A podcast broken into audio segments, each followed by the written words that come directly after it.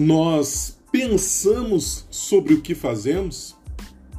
Será que nós pensamos sobre nós mesmos ou simplesmente seguimos rotinas muito bem implantadas lá na nossa mente e muitas delas por outras pessoas e a maioria ainda não nos faz bem. Você já pensou sobre isso? Olá pessoal, eu sou Sérgio Ribeiro, fisioterapeuta, acupunturista, hipnólogo clínico e seja muito bem-vindo ao meu, ao nosso podcast Sérgio Ribeiro Acupuntura. Hoje falando sobre o funcionamento da mente, suas rotinas, hábitos e acupuntura. A gente levanta de manhã, talvez um café, escove um dente. Para alguns, um banho. Existe uma ação, existe algo que você faz, ou um conjunto de coisas que diz para você, que diz pra gente que a gente agora, agora sim, eu tô acordado. E isso, saiba, isso é muito bom aprendemos que nossa mente consciente consome muita energia. Então, ela tende a automatizar algumas ações do cotidiano, formando caminhos neurais em nossa mente. Lembrando, né? Neurônios que disparam juntos, trabalham juntos, se conversam construindo uma grande rede neural. E isso também é muito bom. Poupa muita energia. Nosso cérebro agiliza as operações. Imagina se a gente tivesse que pensar em cada pequena coisa que a gente faz no dia a dia, em todas as centenas de etapas, tipo perna direita para frente, agora perna esquerda para frente, levanta mais um pouquinho para sub, subir nesse obstáculo um pouco mais alto. Nossas tarefas são sim automatizadas. Isso é bom. Mas o que, que acontece quando a gente automatiza as nossas formas de pensar as nossas crenças e quando a gente faz isso de uma maneira que ficam crenças que não nos ajudam, além de não nos ajudar, ainda nos prejudicam.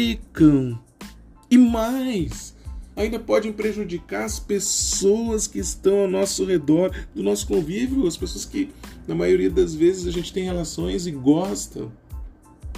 Será que é possível experimentar algo levemente diferente? Sim, é possível. Eu digo isso para vocês de antemão que é possível ter outras experiências muito mais positivas. Vem comigo. Agora, o que aconteceria se você permitisse parar, para, pá, e pensa sobre algo que você acredita, uma ideia, alguma coisa lá que você acredita. E depois começa a pensar com a perspectiva de outra pessoa. Como essa outra pessoa agiria? Pensa que essa outra pessoa está do seu lado. O que essa pessoa que está do seu lado acharia, pensaria sobre essa perspectiva? Você pode experimentar isso fazendo com você mesmo, né? imaginando que você está ao seu lado, analisando essa perspectiva. Ou você pode fazer isso pegando uma outra pessoa que você conhece imaginando o que ela diria. Eu já fiz essa experiência algumas vezes e convido a você a experimentar, sempre de uma perspectiva muito positiva, procurando os aspectos bons, os aspectos que nos favorecem, que abrem a nossa mente e dão uma visão ampla. Isso sim é importante e significativo. E algumas experiências que a gente faz, que podem ser simples, têm um poder de mudança muito grande. Eu vou contar uma história para vocês. Certa vez, uma guria muito tímida, já uma mulher, que se sentia muito insegura, chegou no meu consultório. Com uma rotina, algumas ideias, algumas crenças que não estavam ajudando ela, estavam até prejudicando, na verdade, estavam prejudicando ela.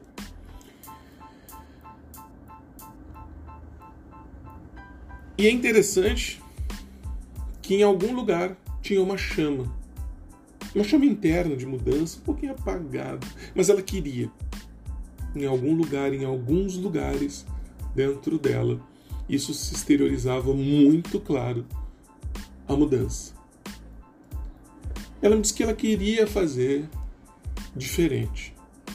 E foi assim. Fizemos a sua avaliação dentro da acupuntura, dentro da terapia oriental, o seu diagnóstico. Começamos a investir a energia para equilibrar todos os aspectos energéticos, materiais, as questões do sistema nervoso, humoral, fisiológico, fazendo os ajustes, assim como a gente sabe, né, que o espírito coordena a mente, a mente coordena o cérebro, o cérebro, o corpo, e eles interagem entre si em múltiplos níveis, né? Depois que a gente introduziu esse equilíbrio da acupuntura, esse equilíbrio da mente, das emoções, você começa a ver com mais clareza. E aí sim, eu sugeri uma pequena mudança na sua rotina. Veja bem, independente do desafio maior, eu sugeri uma pequena rotina, uma pequena mudança na rotina, que tinha uma ligação muito estreita com o seu desafio. Tão pequena que ela sorriu assim no misto de espanto, um pouquinho de desdém e curiosidade. Não era a primeira vez uh, que eu fazia, que eu faço isso, também não, não será a última. Perguntei para ela: qual é a primeira pessoa que tu vê quando tu sai de casa? E ela me olhou de uma maneira meio estranha e pensou, respondeu. Em geral, disse ela, quase sempre eu vejo o zelador do meu prédio. Eu perguntei, você fala com ele? Eu disse, não. Você cumprimenta ele? Eu disse, não. Então, a partir de agora, faça isso, cumprimenta ele, diz bom dia, pergunta como ele vai escuta a resposta. Olha para ele e escuta a resposta. Olhando para ele. Você pode fazer isso? É, ela me olhou meio tímida e disse que pode. Eu falei, eu sei que você pode, mas eu quero saber se você vai fazer. Ela disse que eu posso fazer. De novo eu perguntei: você pode fazer? Eu sei. Eu quero saber se você vai fazer. Vou fazer, disse ela, se empoderando da tarefa. Se empoderando, trazendo para si aquela tarefa. Dois dias depois, eu atendi ela duas vezes por semana, ela retornou ao meu consultório. E ela me contou de uma maneira muito interessante o que tinha acontecido.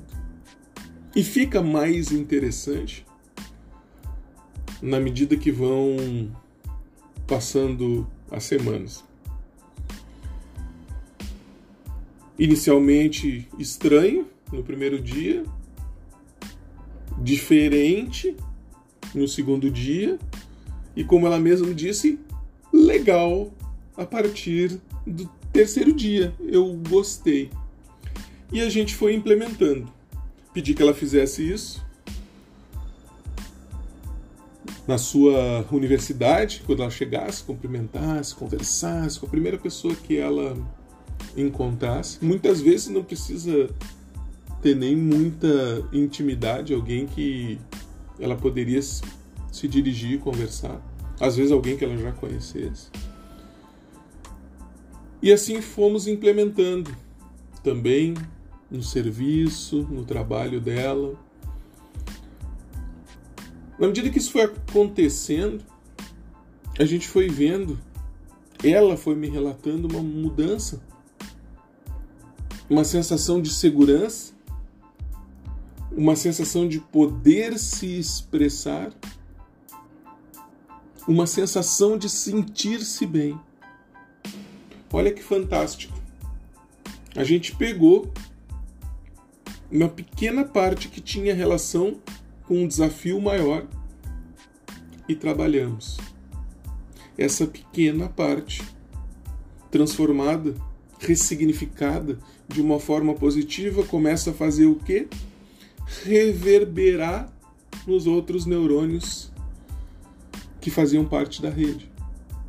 Passando essa mudança, essa transformação, essa ressignificação positiva para outras tarefas que eram relacionadas. Quando ela viu, muitas coisas já estavam diferentes. Eu sei muitas vezes, quem está escutando, tem todo um outro aprendizado, uma outra vivência né, de sistemas uh, terapêuticos ou uma vivência que ela já fez terapia ou já passou, completamente diferente. E eu te digo uma coisa: pode ser diferente, e muitas vezes a pessoa se depara com essa forma e não sabe o que fazer. E eu digo para ti: experiencia. Você não precisa acreditar no que eu estou falando. Você experiencia. Você aceita a experiência, você toma essa experiência para você, realmente querendo fazer, realmente querendo a mudança, e você vai sentir as reverberações muito positivas na sua vida. Você não precisa acreditar. É só você realizar, conectando o seu coração e a sua mente naquilo que você deseja fazer. Seja você aquela mudança que você deseja que aconteça ao seu redor. Quando você muda, você faz um convite muito especial para que as pessoas e as coisas ao seu redor mudem de uma maneira muito positiva.